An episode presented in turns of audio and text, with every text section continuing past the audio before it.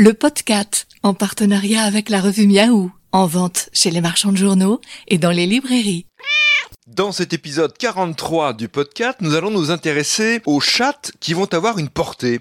Comment savoir si une femelle attend des chatons? Comment prendre soin pendant cette période? Et puis, que faut-il faire ensuite quand euh, la chatte a mis bas? Voilà quelques-unes des questions posées à une spécialiste. Vous êtes les bienvenus. Le podcast Nicolas Stoufflet. En ligne avec nous, Marion Pelletier, qui est comportementaliste, spécialiste du chat, basée au Mans. Bonjour Marion. Bonjour Nicolas. Avec vous, on va donc parler de la chatte qui attend, puis qui a donné naissance à, à, des petits. Première question, Marion Pelletier, comment se rendre compte d'abord que sa chatte attend des chatons, justement? Alors, c'est vrai que c'est euh, assez euh, difficile de le voir euh, de prime abord, hein, parce qu'à moins d'être attendu, la gestation, elle n'est pas perçue tout de suite par les propriétaires. Ils vont plutôt se rendre compte tardivement, au moment où finalement le ventre de la chatte commence à s'arrondir, donc à partir de 4 semaines. après, c'est vrai que le diagnostic de gestation, il peut être fait par le vétérinaire. Donc, pour la palpation de l'abdomen, ça peut se faire dès le 17e jour. Et puis, effectivement, une échographie vers le 14e jour. Mais sinon, visuellement, c'est un petit peu difficile de s'en rendre compte. et ce qu'on va remarquer surtout, ça va être à partir de deux semaines de gestation, euh, les mamelles qui vont commencer à rosir au niveau du pourtour. Mais sinon, euh, c'est pas évident. Et justement, quelle est la durée de gestation? Alors, la durée de gestation, elle est en moyenne de 65 jours, donc deux mois environ. Ça peut varier en fonction de l'individu, en fonction du nombre de chatons attendus, mais euh, on se situe généralement entre 61 et 69 jours. Et combien de fois par an peut-il y avoir des portées alors? Deux fois? Alors, on peut être jusqu'à trois fois par an. Ça va dépendre vraiment de, de la chatte et du début des chaleurs, mais ça peut aller de jusqu'à trois fois, et en général, c'est deux fois, effectivement. Et combien y a-t-il de petits en moyenne? En moyenne, les chattes vont mettre bas de 4 chatons, mais ça peut parfois arriver qu'il y en ait un seul, et ça peut aussi parfois arriver qu'il y en ait 9 ou 10 qui naissent tous ensemble. Ah oui. Mais en moyenne, on est à 4 chatons quand même. Y a-t-il donc une attitude particulière à avoir si sa chatte attend des petits? Y a-t-il un, un régime alimentaire spécial à lui réserver? Alors, euh, en termes d'attitude particulière, c'est vrai que ça va être important de préserver la chatte euh, du stress le plus possible, de s'adapter à ses besoins, euh, de s'adapter si elle a besoin de distance ou au contraire si elle a besoin de contact plus fréquent. Euh, et en fait, c'est super important que la chatte puisse être dans un état émotionnel vraiment stable pendant toute la durée de la gestation. Alors déjà pour elle, mais aussi pour les chatons, parce que les chatons, ils ont accès eux dans le ventre à des facteurs neuroendocriniens qui vont circuler par voie sanguine et qui vont les renseigner sur l'état émotionnel de leur mère. Donc c'est vraiment primordial en fait que l'environnement de la chatte soit le plus équilibré possible parce que tout stress ou toute inquiétude, ça peut avoir un impact ultérieur sur les capacités euh, de gestion émotionnelle des chatons. Et c'est vrai que dans le même ordre d'idées, les chatons perçoivent aussi les stimulations tactiles qui vont être produites notamment lorsque la maman, elle se lèche le ventre. Donc par exemple, en fait, si on caresse le ventre de la mère, ce sont des contacts que les chatons vont ressentir. Ils vont les sentir et à l'inverse, hein, euh, malheureusement, si elle reçoit un coup dans le ventre, les chatons le sentent aussi. Donc voilà, au niveau des attitudes, c'est vrai préserver la chatte du stress, qu'elle soit le mieux possible. Euh, et puis vous parliez d'un régime alimentaire particulier. Alors ça, c'est vrai que l'alimentation, c'est un domaine spécial qui est euh, réservé à certains professionnels du domaine, mais euh, les recommandations vraiment générales sont quand même que la chatte, bien évidemment, puisse manger en quantité suffisante par rapport à ses besoins, qu'elle puisse combler son besoin d'énergie. Et ce qu'on recommande généralement, ça va être une alimentation suffisamment riche en protéines. Et beaucoup de recommandations, la majorité vont dans le sens de donner à la maman qui, qui est gestante et qui allait aussi, j'anticipe un petit peu, euh, mais des aliments qui sont conçus pour les chatons. Euh, voilà, ça, ça va être important que ce soit suffisamment riche en protéines. Est-ce qu'elle change de comportement justement pendant cette période de gestation? On dit parfois que les, les chattes euh, qui attendent des petits sont un petit peu plus stressées justement, un peu plus inquiètes, un peu plus angoissées euh, malgré tout l'amour qu'on peut leur donner. Est-ce qu'on constate vraiment un changement de caractère? Bah, c'est vrai que pendant la gestation, la, chatte est sous contrôle hormonal, donc bien sûr, il peut y avoir euh, des, des, changements en termes de comportement, de caractère, mais ça, ça va vraiment être selon l'individu. On n'a pas de données vraiment généralisables qui permettent de dire qu'il y a un changement systématique euh, de caractère ou de niveau de stress de la part de la chatte, mais ça peut arriver selon l'individu. On peut avoir des chattes qui vont être plus distantes, ou alors à l'inverse, hein, des chattes qui vont être plus affectueuse. Mais sinon, pendant toute la durée de la gestation, en général, c'est assez discret. Et là où on va surtout avoir des changements de comportement, ça va être plutôt à l'approche de la mise bas, donc vers la fin, où la chatte va se mettre à confectionner un nid. On va observer un retrait plus important et peut-être des ronronnements plus fréquents aussi. Et en termes de changement physiologique, on va avoir une baisse de la température corporelle, une diminution de l'appétit, un petit peu d'apathie. Donc ça va être plutôt vers la fin de la gestation, mais sinon, pendant les deux mois, en général, euh, ça va vraiment être au cas par cas. Il peut y avoir des changements comme il peut ne pas du tout y en avoir. Marion, vous parliez d'un nid. Faut-il préparer ce nid? Y a-t-il un moyen d'inciter la chatte à mettre bas dans un endroit précis de l'appartement ou de la maison? Bah, alors, c'est vrai que c'est possible hein, de préparer des coins cachettes euh, qui s'apparentent à des nids. On peut en mettre euh, à différents endroits du logement. On peut aménager par exemple des fonds de placard avec des serviettes, des draps, euh, des cartons avec des tissus. Mais par contre, la chatte, c'est vrai qu'elle ira mettre bas dans l'endroit de son choix en fait, qu'elle considère comme étant le plus sécurisant à ce moment-là et pas forcément dans les endroits qu'on a préparés pour elle.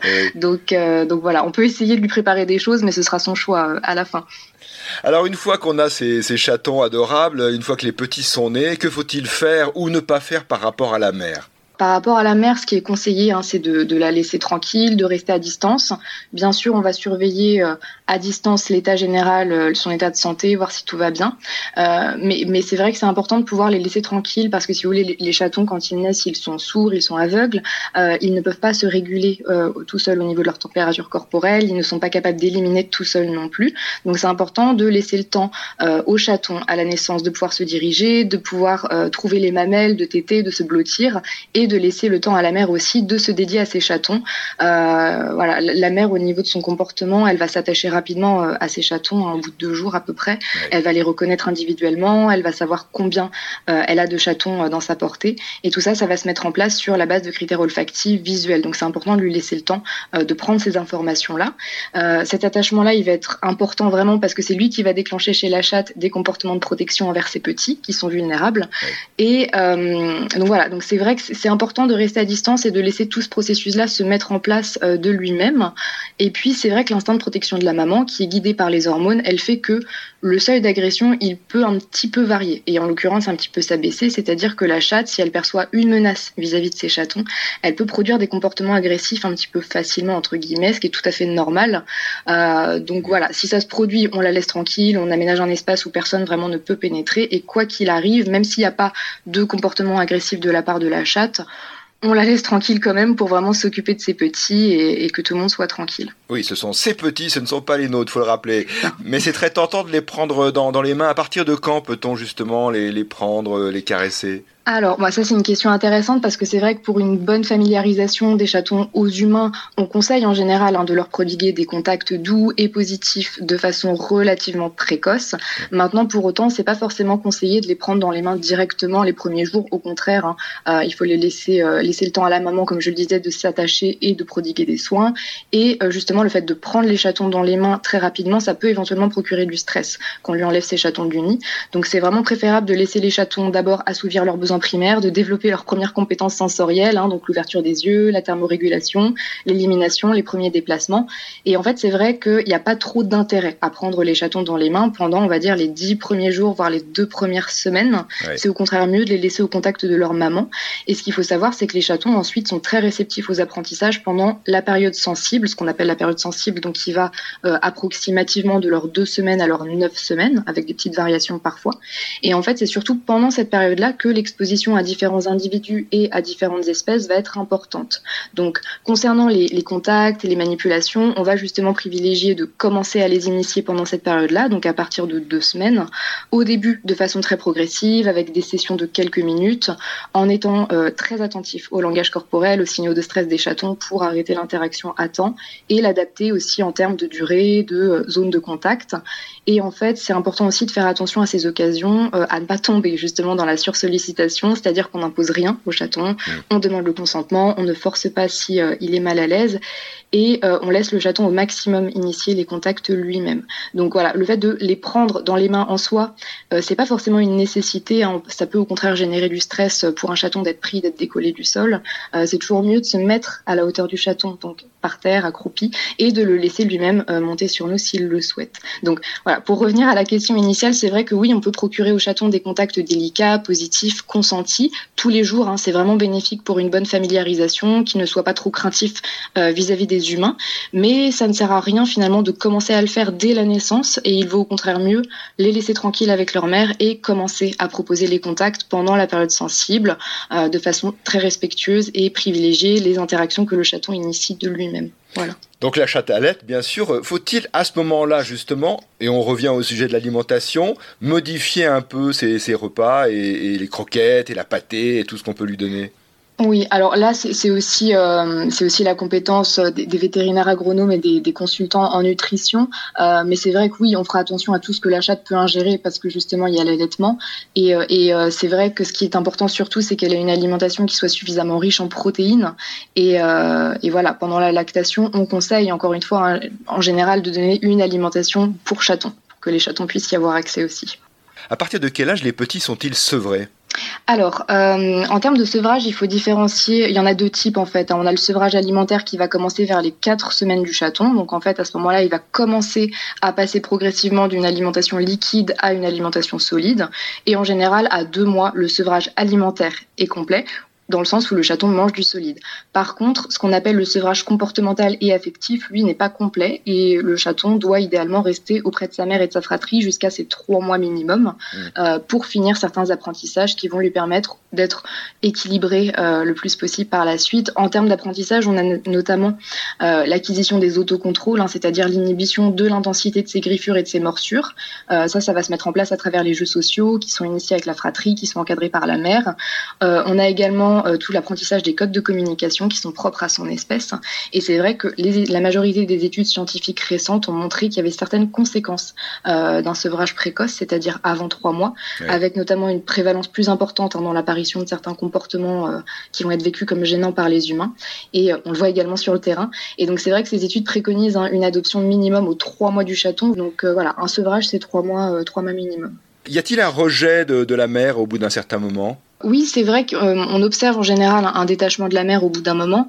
Euh, donc en termes d'études qu'on a, il euh, y, a un fonctionnement quand même assez différent hein, entre les chats de compagnie qui vivent avec nous et qu'on va contrôler finalement et ceux qu'on peut observer plutôt dans la nature. Donc à l'état naturel, ce qu'on observe chez les chats, c'est qu'il y a une dispersion naturelle des juvéniles vers leurs 5-6 mois. mais c'est vrai que ça va beaucoup varier selon la situation, notamment si les chaleurs de la mer ont repris plus vite. Ça, ça va dépendre du nombre de chatons dans la portée aussi. ce qui est intéressant à connaître, c'est que en fait, il y a une particularité chez les chats, c'est que le retour aux chaleurs peut se faire très vite après la naissance. Donc, par exemple, si une maman chatte vient de mettre bas, qu'elle allait encore, ah. si elle sort et qu'elle croise un mâle entier qui est disponible, ah euh, voilà, on a le coït qui déclenche l'ovulation, ce qui peut faire qu'elle se retrouve de nouveau gestante alors qu'elle allait encore sa portée. Et donc, dans ce cas-là, elle sera un petit peu moins disponible pour eux et le détachement va se faire naturellement plus rapidement. Mais effectivement, dans les cas où la chatte est pleinement dédiée à sa portée, qu'elle n'est pas de nouveau gestante, il y a normalement au bout d'un moment un détachement qui va s'effectuer progressivement, en général à partir des trois mois des chatons jusqu'à leurs cinq mois. Euh, et ça va se manifester par une diminution et une disparition des comportements d'attachement. Et la mère va effectivement, comme vous le disiez, repousser ses chatons, puisque finalement la fonction des comportements d'attachement et de protection, elle est moins importante à mesure que les chatons sont de plus en plus autonomes. Et en tout cas, avant trois mois, euh, si on, je réponds dans le sens inverse, mmh. avant trois mois, la chatte peut ressentir encore de la détresse si ses chatons sont séparés d'elle. Et c'est vraiment à partir de trois mois environ jusqu'à cinq mois qu'elle se détache et qu'elle les repousse de plus en plus. C'est vraiment, vraiment euh, le moment clé, c'est trois mois, pas avant trois mois. Oui, voilà, c'est ça. Merci beaucoup Marion Pelletier. je rappelle que vous êtes euh, comportementaliste, spécialiste du chat. Vous êtes basé au Mans dans la Sarthe, mais vous intervenez dans la Sarthe et puis les départements euh, limitrophes, la Mayenne, l'Orne et également en visioconférence. Vous avez un site internet qu'on peut trouver facilement, Marion? Oui, oui, oui. Si vous tapez Marion Pelletier, comportementaliste, normalement, vous me trouvez très facilement sur Internet. Marion Pelletier, Pelletier, P-E-L-T-I-E-R. Merci beaucoup d'avoir été en ligne avec nous, Marion Pelletier. Je vous en prie. Et merci à vous de nous suivre. À très bientôt pour un prochain épisode. Vous pouvez vous abonner au podcast sur SoundCloud, Apple Podcast, Spotify, Deezer et Amazon Music.